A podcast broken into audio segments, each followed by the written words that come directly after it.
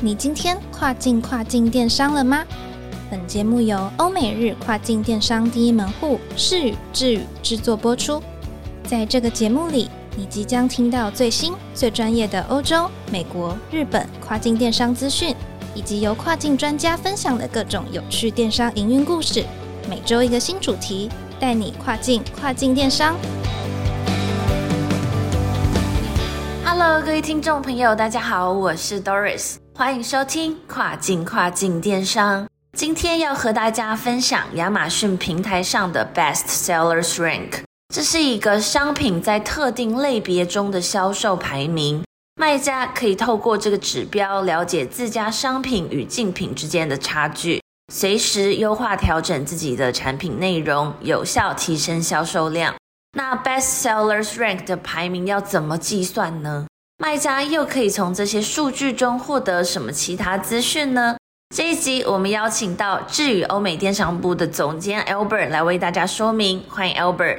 Hello，各位听众朋友，大家好，我是 Albert，很高兴又跟大家在空中见面了。那么今天要跟大家分享亚马逊平台一个很重要的指标，叫做 Best Seller Ranking，也就是简称的 BSR，亚马逊商品排名。那什么是 BSR 呢？亚马逊上呢，几乎每一个产品都有自己的排名，只要你的产品曾经有销售过，就会获得一个排名。那 BSR 是衡量产品在亚马逊上销售状况一个很重要的指标，BSR 越低，表示你的排名越前面，那也表示你的销售还有整体账号表现是越好的。然而，BSR 只适用于你的产品所在的那个小类目，也就是说，呢，亚马逊这个平台它并没有针对整个平台上所有商品的销售排名。然后，另外一点是一个产品它可能会被系统分别隶属在多个产品的品类。那它可能在 A 个品类归类在排名在第五十，但在 B 品类的 BSR 可能在呃一百二或一百五以上。所以在看 BSR 的时候呢，可能不能只看一个品类。那 BSR 数字怎么计算的呢？这边我们可以理解到说，亚马逊官方当然把这个 BSR 计算方式视为一个很高的一个机密，他们从来没有真正透露过 BSR 计算方式。那可想而知，它是非常复杂，掺杂了各种不同的因素，包括近期和历史的销售量、产品价格变化，还有你的产品是否在做促销。还有你跟竞品之间的对等关系等等。然而，种种因素当中呢，对于 BSR 影响最大的因素，应该是近期还有历史的销售量。然后值得一提的是，BSR 这个排名它每个小时都会更新一次，所以早上跟下午看的 BSR 肯定会是有些不同的。那虽然呢，亚马逊非常注重历史销售的成绩，但他们也有另外一个纳入考量的是，把现在正在热销中的产品。它的预期的销售量也纳入到他们的演算法中，那这就是为什么呢？有时候新产品的 BSR 排名，它历史销售量肯定没有旧产品多，但是呢，它的 BSR 排名却比旧的产品还要更前面。那这边来聊一下如何提升亚马逊 BSR 排名呢？第一个，我们都知道影响 BSR 最重要的因素就是销售量，那想要提升 BSR 最重要的关键就是销售量。首先，你要从基本做起，要把你的 listing 内容、你的文案、你的图片优化好，并且保持库存量的充足，不要断货。然后在 SEO 啦，撰写吸引顾客的文案，提升商品 CVR 还有 CTR 等等。那么，要如何提升你的商品在亚马逊上的 BSR 排名呢？那我们都刚从有了解到说，影响 BSR 最关键的因素就是销量。那要提升 BSR 的排名，最关键的就是要提升你的销量。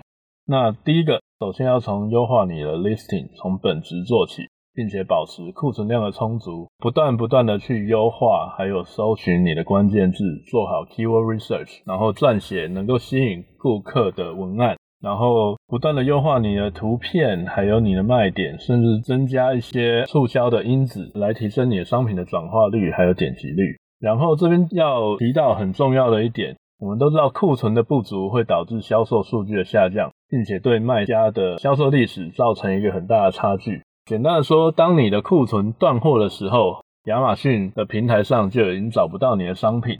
那当别人的产品都还在往前进，不断的累积历史数据的时候，相对的你就是往后退了。所以不要断货是很重要的一个重点。再来是制定具有竞争力的价格，价格是亚马逊市场上一个非常重要的搜寻排名因素。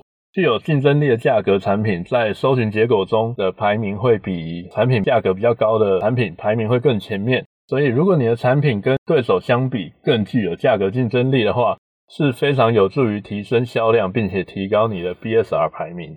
那再来，我们来聊一下 BSR 排名它的重要性是在哪里？第一个，亚马逊的 BSR 排名是特定商品在同类别产品中的销售状况的一个指标。那这样，卖家朋友们呢，你在做选品的时候，可以有同款作为参考。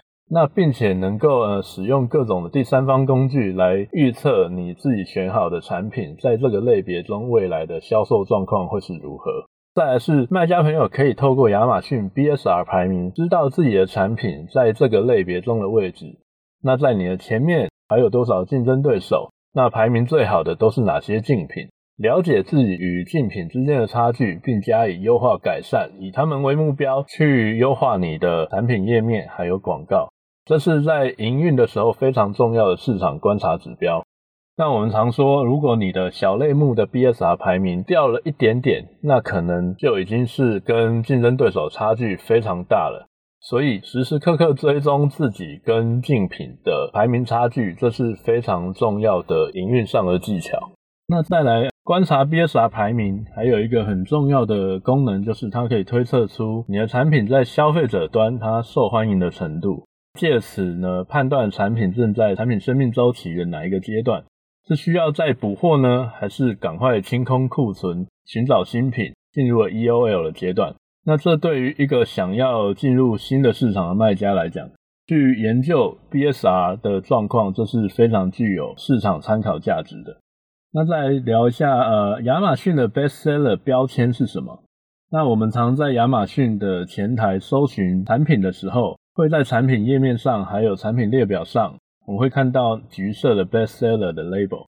那这个代表你搜寻的这个产品呢，它在它的主要类别 BSR 排名的第一名，证明了你的产品是广受好评，而且是同类中最好的。那获得这个 best label 的商品呢，销售量往往都不会太差，一定是销售名列前茅的产品。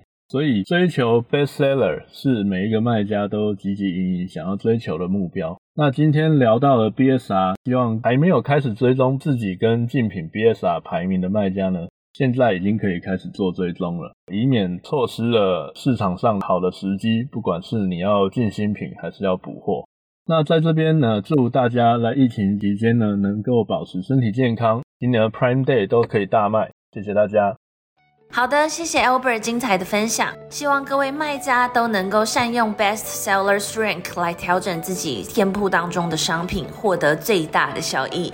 最后也别忘记喽，每周二早上八点钟准时收听跨境跨境电商，让我们带你跨境跨境电商。我是 Doris，我们下周见喽。